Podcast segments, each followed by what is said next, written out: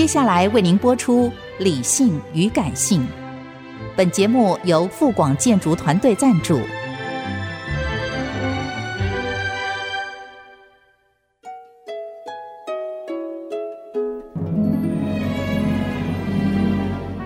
理性与感性不是天平的两端，而是一方向另一方渗透、影响，暂时取得上风的过程。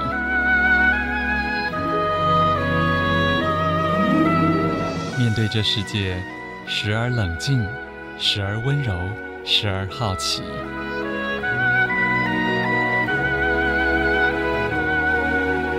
我是陈乐融，陪伴大家一起理性与感性。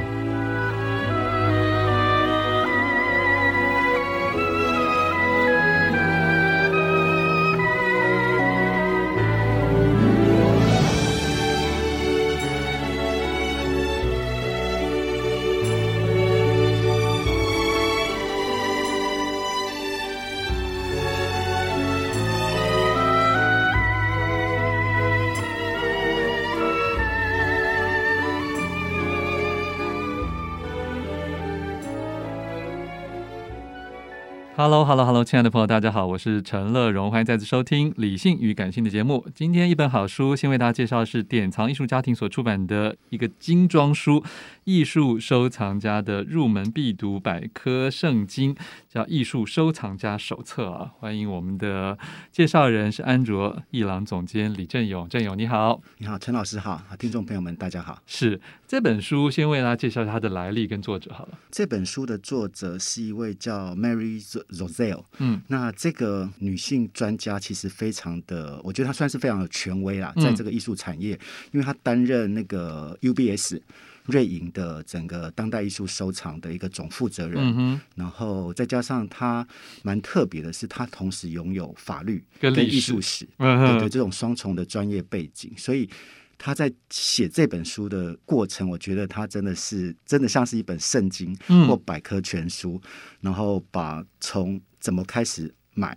典藏艺术品、买艺术品，到怎么卖艺术品这一趟旅程，然后中间涵盖了所有的方方面面的细节，他都把它条列出来，都，都很详实的记录在里面。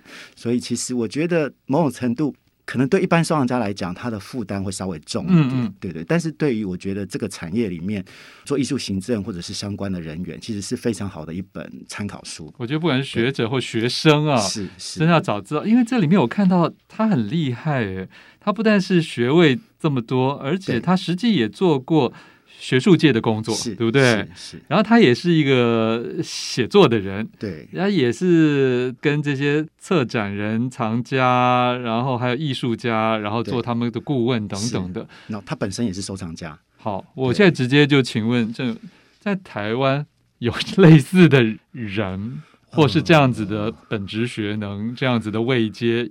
目前在我的眼界里面是想不出来，对的，因为其实比如说，基本上我们很熟悉艺术史或艺术产业经营的人，大概不太有人有所谓的专业的法律背景，嗯嗯，这一块，其实这是一个很不一样的领域。哎，可是艺术界真的会很需要法律人吗？需要，需要，需要。需要，因为其实那你们都跟什么、呃、哪一类型的法律人就勉强打交道呢？呃，我们有比较熟悉的一个叶律师，他比较有在处理呃跟艺术相关的一些案件，也不是著作权，包含包含著作权。那可能因为呃，其实艺术产业会碰到了非常多呃有可能的法律或诉讼的问题。像这本书里面他就提到，比如你可能从你在买艺术品的过程，嗯，到你卖艺术品的过程，甚至在这中间你的藏品的管理、修复、运输。保险，它其实对每一个环节都有可能会出一些状况。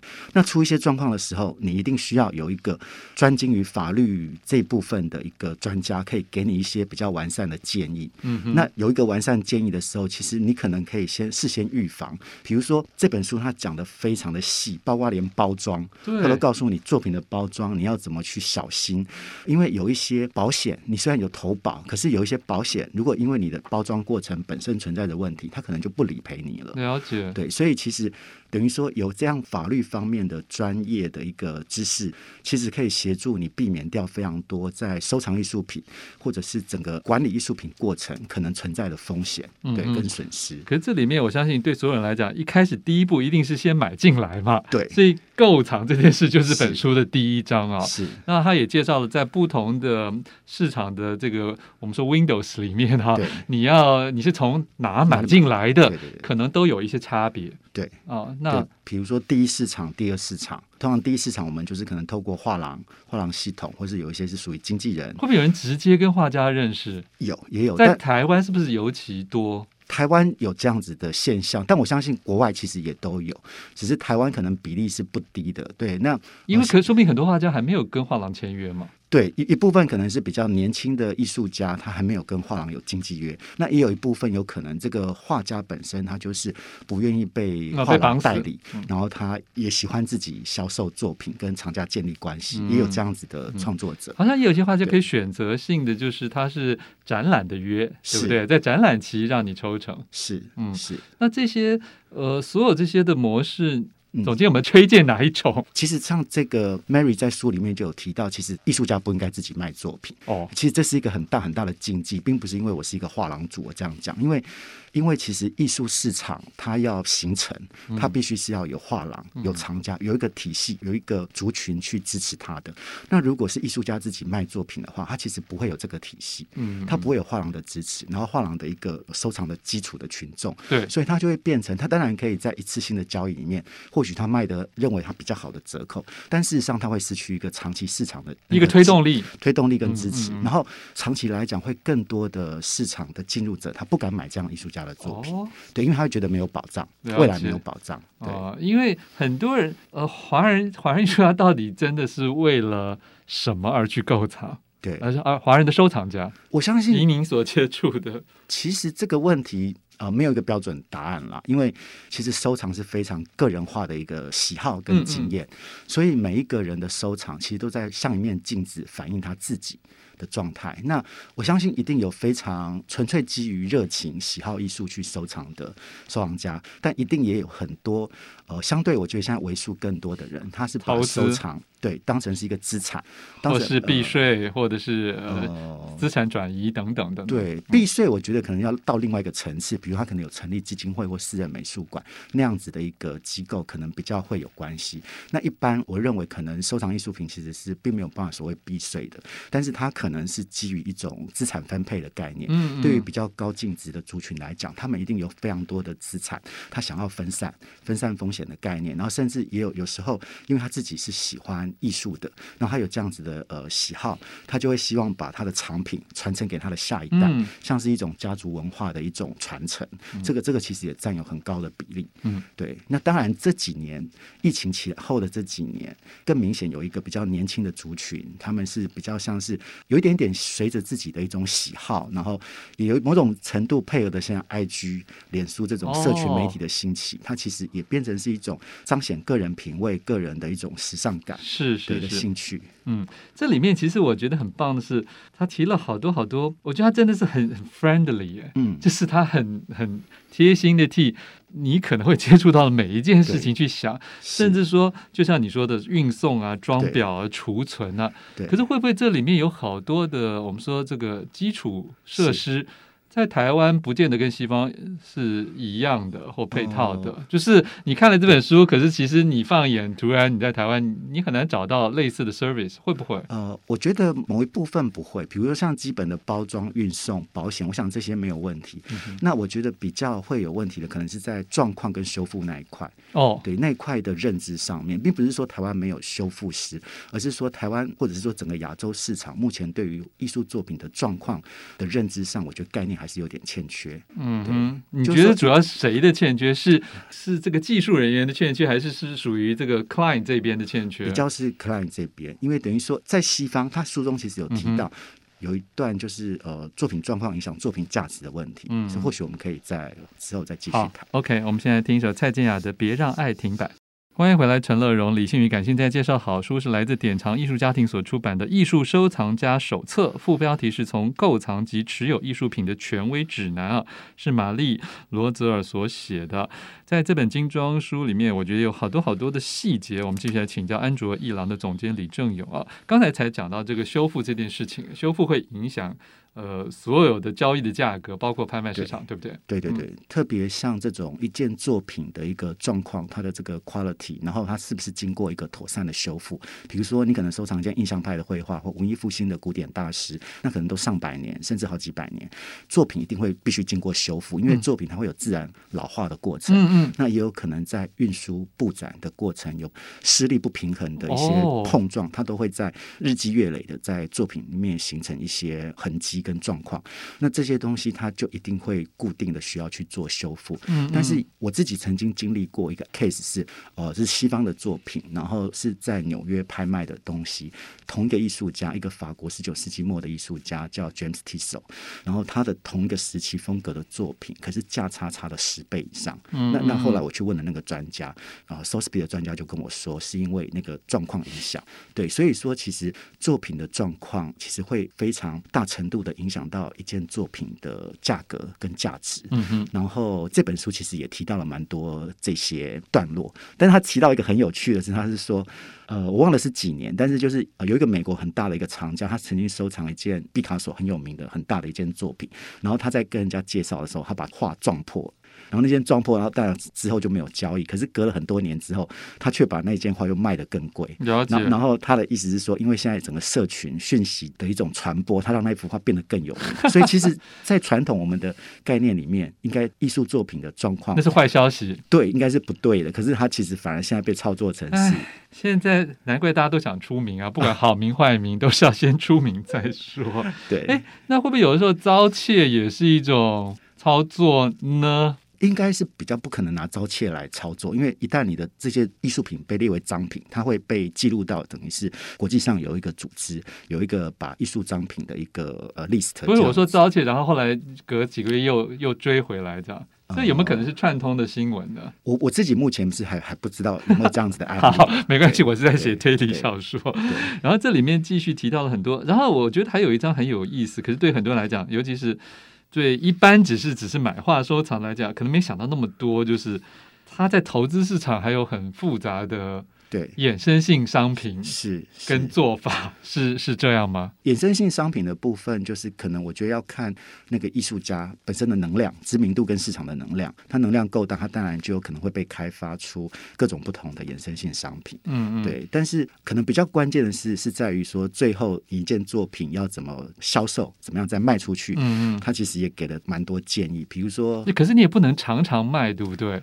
常常卖也会被列入黑名单，列为黑名单呢、啊。对对对对，通常应该是说不会是在短期之内啦，因为艺术作品它其实是一个比较长期持有的投资或收藏，所以我们不太可能在三五年内去转卖这样的作品。通常都是一个世代，可能十年、二十年，甚至三四十年。对，那样子其实比较能够真正的让艺术作品的价值跟价格得到一个比较好的体现。嗯嗯，对，好，就是还是要一点点物以稀为贵了。你一直在外面流通，大家就会怀疑这房这房子怎么了？是是是，而且他也有提到说，你最好不要多方的去询问。你想卖一件作品，你不要把这个讯息散播给太多人知道，哦、因为如果当大家都知道你要卖这件作品的时候，其实相对来讲就好像就好像你可能是没那么好卖，嗯、对你可能反而就。很难待价而沽。